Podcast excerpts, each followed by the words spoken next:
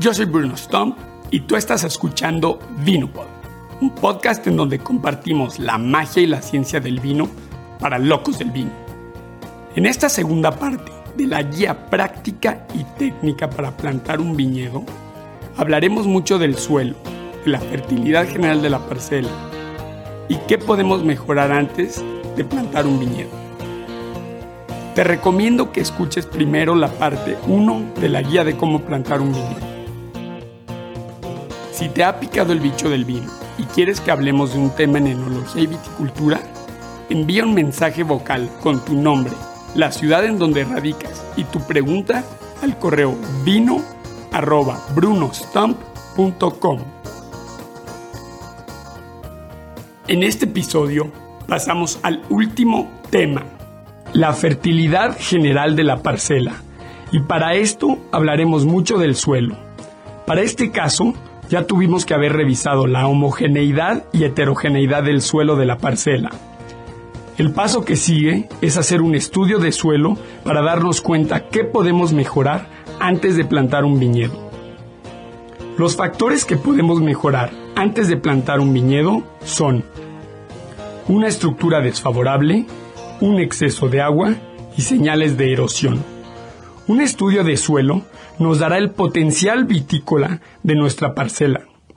Aquí conoceremos la profundidad del suelo, su calcario, su humedad y agua. Tomemos un tiempo para hablar de suelos y su relación con las vides. El suelo debajo de nuestros pies nos puede parecer uniforme, pero en realidad es una mezcla de partículas, materia orgánica y otros componentes minerales y orgánicos. Los suelos consisten de partículas de diferentes tamaños. Los tres tamaños de partículas que nos interesan en viticultura se llaman arena, limo y arcilla. Arena gruesa es cuando las partículas miden entre 2 y 0.2 milímetros. Para arena fina es cuando miden entre 0.2 y 0.02 milímetros. Limo es entre 20 y 2 micrones. Y finalmente arcilla es cuando una partícula de suelo mide menos de 2 micrones. Al mandar a analizar un suelo, el resultado será una suma de porcentajes de arena, limo y arcilla. Ahora, en el suelo también hay un compuesto orgánico muy importante llamado humus. El humus es en su mayoría desechos orgánicos mineralizados y reciclados por organismos del suelo. La materia orgánica en el suelo es vital para su estructura y textura. ¿A qué nos referimos cuando hablamos de la estructura del suelo?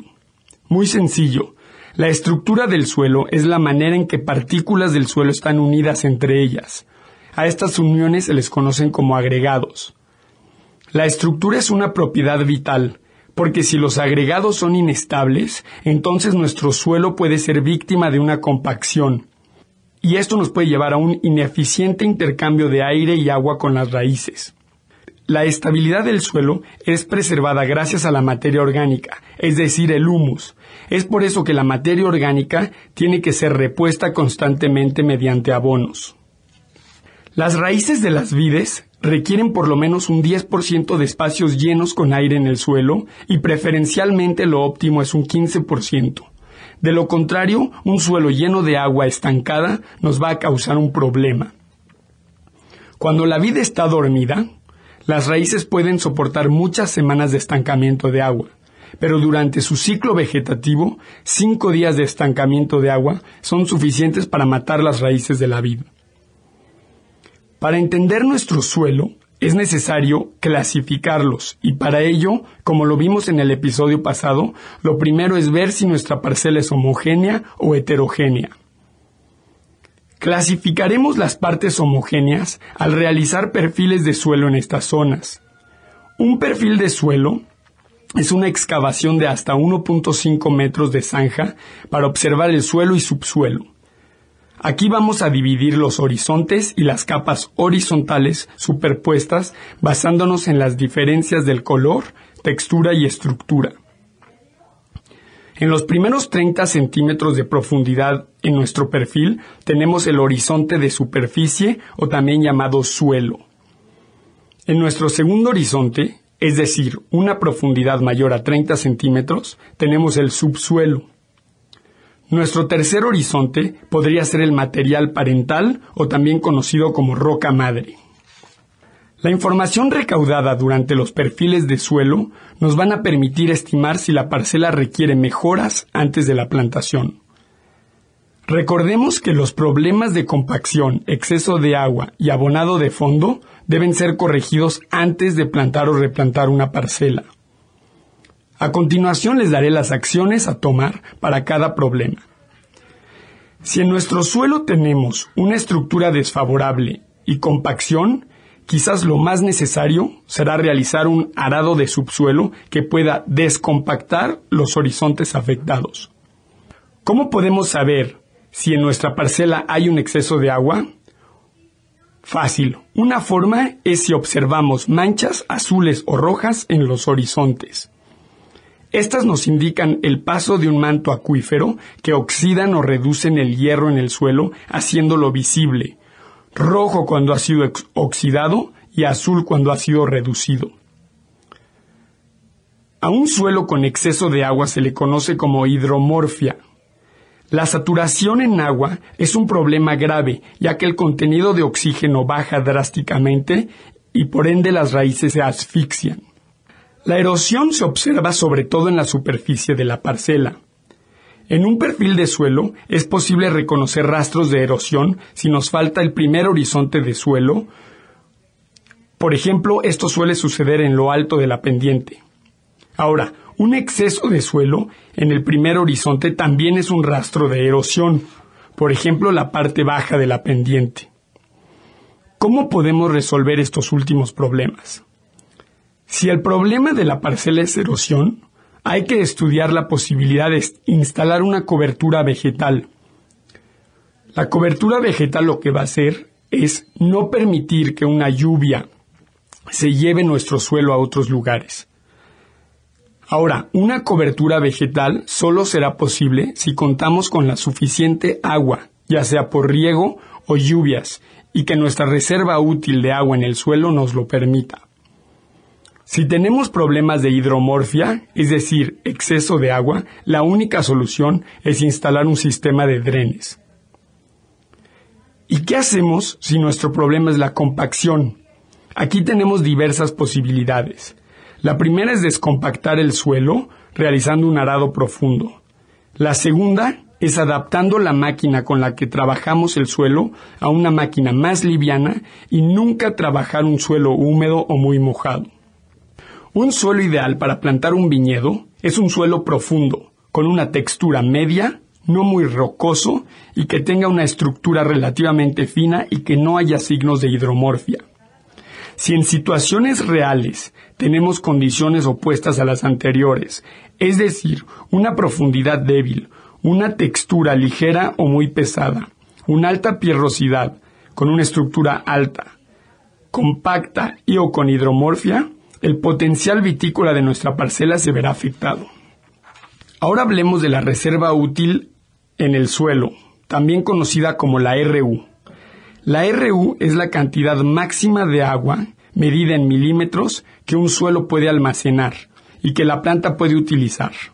En Suiza, por ejemplo, donde la irrigación no es muy común en los viñedos, las lluvias del invierno van a llenar la reserva útil en agua, la cual la vid comenzará a utilizar de abril hasta septiembre u octubre.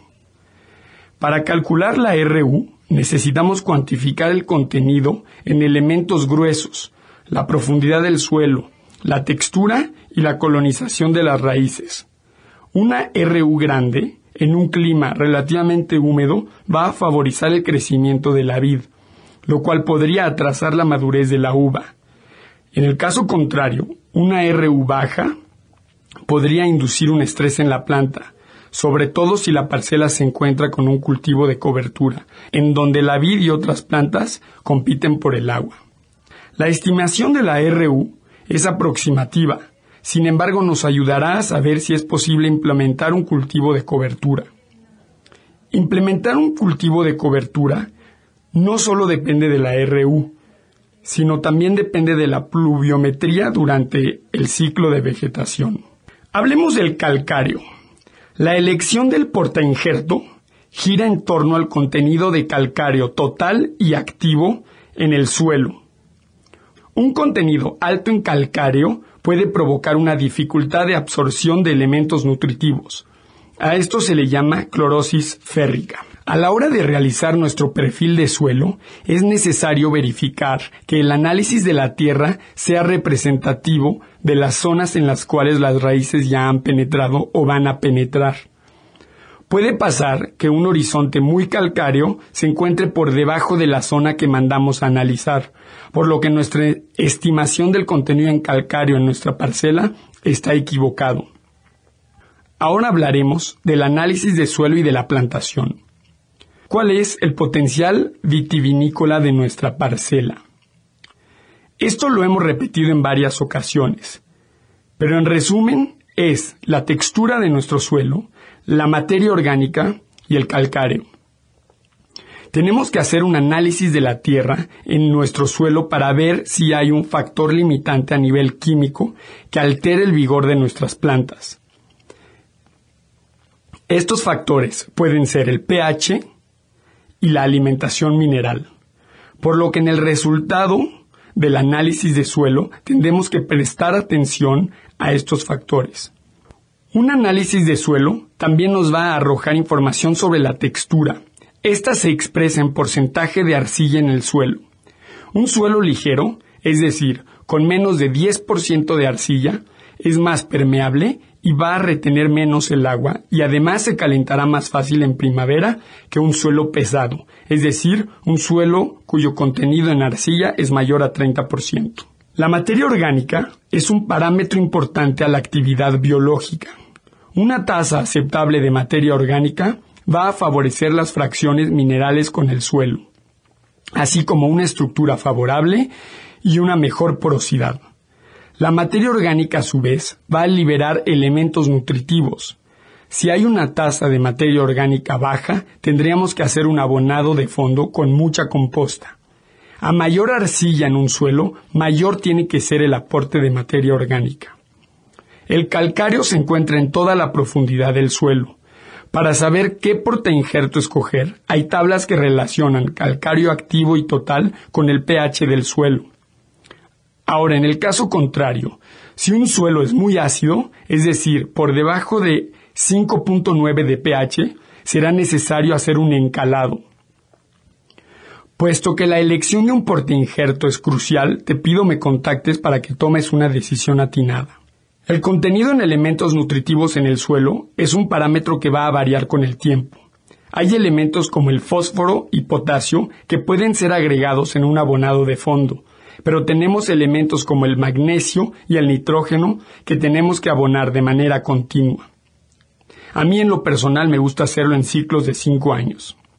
Hay que analizar continuamente la desaparición y aporte de minerales cada 5 y 10 años para llevar un control. Por último, está la capacidad de intercambio catiónico, también conocido como la SIC.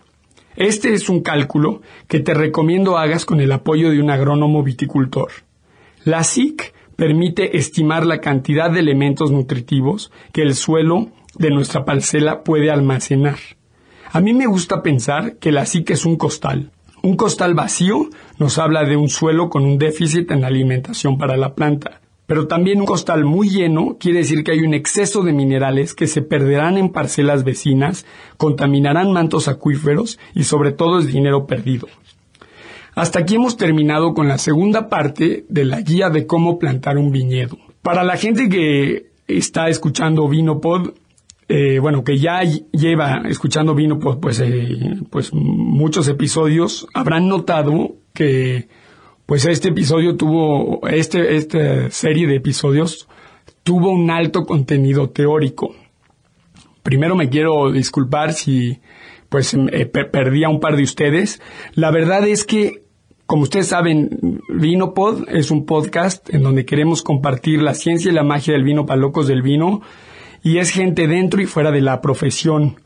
He estado haciendo un par de consultorías técnicas para viñedos en la región en la que habito. He también hecho un poco de consultorías a distancia, donde la gente me manda sus análisis de suelo para que yo haga una interpretación. Y la idea surgió un poco de mí y de estas mismas personas que se han apoyado en mí en hacer un episodio técnico, ¿no? En donde ustedes, eh, la gente que tenga el interés, la espina, les picó el bicho de querer plantar un viñedo, pues que sepan todos los parámetros, los factores, las limitaciones, todo lo que consiste plantar un viñedo. Plantar un viñedo no es me gusta el chardonnay y quiero tener chardonnay. Eh, plantar un viñedo, además de toda la cuestión económica, pues es vamos a revisar la parcela en la que contamos plantar, ¿no? Y como habrán visto en la primera parte, hay todo un contexto histórico que es muy importante conocer qué, qué, hubo en esa parcela antes, tanto desde un punto de vista agronómico como no. Acá hubo un camino, eh, era una parcela en donde ya se ve en un perfil de suelo, por ejemplo, donde la gente metía cascajo y desechos urbanos tipo de construcción. Pues esto claro que nos va a alterar nuestra estructura, todo va a tener una injerencia en el vino. Yo quiero hacer una invitación abierta a toda, todo loco, loco del vino que quiera plantar un viñedo, que antes de hacerlo, pues me contacten y, pues, o si tienen ya, ya han hecho análisis de suelo, pues que me los manden y yo con mucho gusto les hago una interpretación, eh, les doy una, una opinión profesional, obviamente humilde dentro de lo que cabe.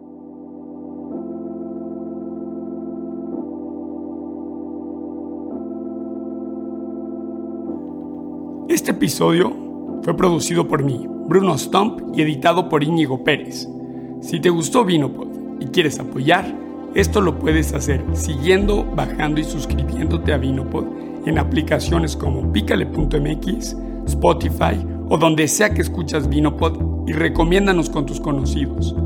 También puedes apoyar a Vinopod en Patreon. Nos encuentras en patreon.com diagonal Vinopod. Si quieres saber más acerca de Vinopod y de mí, ve al sitio brunostomp.com. Me despido con esta frase de Pío Baroja. Viva el buen vino, que es el camarada para el camino.